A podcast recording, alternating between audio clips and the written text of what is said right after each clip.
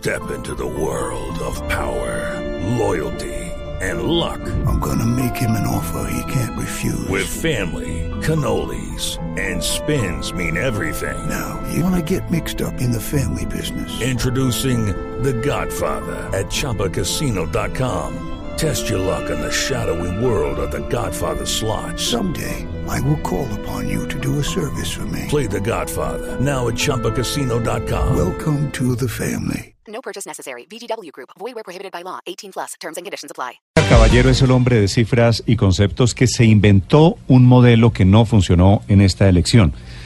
César Caballero, al margen con la camiseta de encuestador, se atrevió a hacer un pronóstico que decía que Germán Vargas se metía a segunda vuelta. El pronóstico era que Iván Duque iba a tener cerca del 37% de los votos, en lo cual acertó, y que en segundo lugar iba a estar no Gustavo Petro, que fue el que me se metió, no Sergio Fajardo, que es el que fue tercero, que estuvo a punto de meterse a segunda vuelta, sino Germán Vargas. César Caballero decía que Germán Vargas, con las maquinarias, con unos votos que él calculó, iba a tener cerca del 23-24% de los votos en Colombia. César Caballero ha sido el hombre más criticado en esta campaña electoral por atreverse a hacer ese modelo. Un modelo que él dijo está basado en, en una manera de estadística bayesiana. César, buenos días. Buenos días, ¿cómo estás? ¿Cómo está usted, César? Pues aburrido, sabemos que el modelo no funcionó, era una apuesta de innovación que queríamos hacer, pero cometimos errores y, y creo que el resultado es evidente, creo que sobreestimamos la manera como las estructuras políticas iban a acompañar a Germán Vargas y, y eso no sucedió y a la vez subestimamos el crecimiento final de Sergio Fajardo, que a pesar de que el modelo en la última parte alcanzó a ver que venía subiendo, no, no lo estimamos bien y yo reconozco ese error y, y lo asumo. Sí, César, primero muchas gracias por aceptar este diálogo. Yo creo que pues a Dios lo que es de Dios y a César Caballero lo que es de César Caballero. Por lo menos tener la interesa de pasar a reconocer me parece que, que habla bien de usted. César, ¿en qué se equivocó? ¿Por qué sobreestimó usted a Germán Vargas? Yo creo que básicamente porque nosotros encontramos que cerca de la mitad de la maquinaria, las estructuras políticas estaban verbalmente acompañándolo y, manifestaron, o veíamos nosotros que iban a, a, actuar.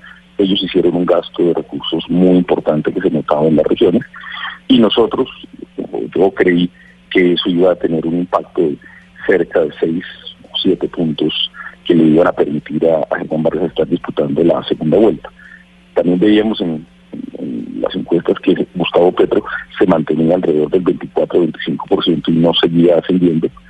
Eh, y yo creo que básicamente es el tema de, haber sobreestimado lo de Germán Vargas con las estructuras políticas y eso yo reconozco que fue eh, equivocado y como usted dice, Néstor, yo intento ser un investigador social y pues cuando me salen bien las cosas estarán bien, pero cuando no, pues también hay que dar la cara y, también dar un, pues, decirle al país, mire, me equivoqué, lo reconozco, lo acepto. Eh, creo que las críticas eh, que están eh, en, haciéndome pues son válidas, las acepto, las reconozco, voy a, a tratar de evaluar también para entender a fondo lo que pasó, pero, pero pues hay que dar la cara. Sí, César, ¿usted se atrevería a, a anunciar que vuelve a hacer este modelo o que no lo vuelve a hacer? No, está, está difícil Néstor. Yo eh, tengo un compromiso con Caracol y con Ronald de hacer una última encuesta. Esa la vamos a hacer. Yo creo que por el momento yo tengo que reconocer que el modelo no funcionó. Pero encuesta modelo, perdón. Generar... No, no, no, le pregunto, le pregunto es por el mejor por el dicho, modelo, por, sí, usted, no por la encuesta. No, por usted tiene dos no, no. caras, una cara es encuestador y otra cosa y otra cara es pronosticador. ¿Se atreve a hacer modelo, No, pronósticos vuelve a hacer alguna vez en su vida? no le no, no quisiera utilizar nunca más o nunca más en la vida, pero por el momento creo que tengo que reflexionar bien un poco sobre lo que pasó y, y, y pronto no lo haré. O sea, primero lo meditaré y trataré de afinar un poco lo que lo que está y si me siento seguro lo volveré a hacer, pero por el momento no no lo tengo en, en los planes, pero tampoco quiero decir que nunca más. pues, digamos, creo que creo que eso es parte un poco de lo que podría en el futuro hacer parte de la discusión pública en una democracia como la colombiana, pero pero entiendo que, que lo que nosotros hicimos no salió bien. Doctor Caballero, le había entendido en alguna entrevista anterior que tampoco quería seguir haciendo encuestas políticas. Eh, ¿Se mantiene en ese punto o ha cambiado? No, eso se mantiene nosotros el 4 de abril, incluso antes de, de, toda esta discusión, habíamos hecho una reflexión con, con mi familia y con, con, personal de la empresa. Nosotros queremos que si el concepto se convierta más en una empresa de data analytics y vamos a evitar estar en alianzas con medios para encuestas públicas. Si alguien quiere una encuesta privada nuestra, que tiene carácter electoral, lo haremos, pero encuestas electorales para medios, eh, nosotros desistimos de continuar con la alianza con por eso, con, Por eso le preguntaba si, si también la camiseta de pronosticador se la quita, que yo supuse que sí. Sí, en público sí. en público prefiero, prefiero, este ha sido un trayecto de seis años, Néstor, en el cual yo agradezco a los medios y la confianza que me han dado para tratar de hacer cosas distintas, eh, pero yo hice una reflexión, digamos, de varios meses y con eso tomé la decisión de no continuar en alianza con medios para hacer temas electorales. César, le voy a hacer un par de preguntas incómodas y le presento respetos de antemano. Por favor. ¿A usted le pagó Germán Vargas por hacer ese pronóstico? No, señor. Fue una decisión que yo tomé, que Caracol Radio y, y tampoco me, exigieron en el contrato. Eso fue un deseo mío de innovar. Eh, y nosotros ¿Quién pagó, ¿quién pagó ese estudio, César? yo, mi firma.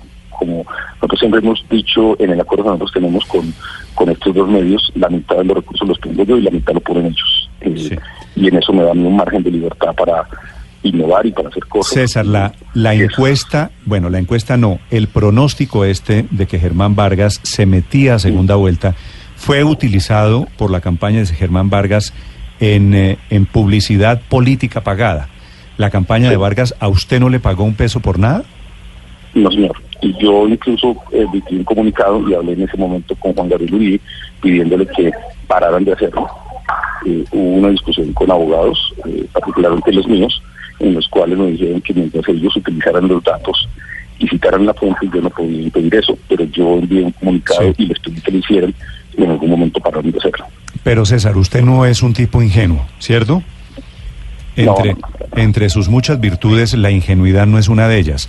Cuando usted dice, bueno, el, la encuesta dice que Vargas va a recibir una paliza, pero yo me voy a inventar un modelo y en ese modelo que yo me invento aparece Vargas II, ¿usted sabía del impacto que iba a tener esa noticia?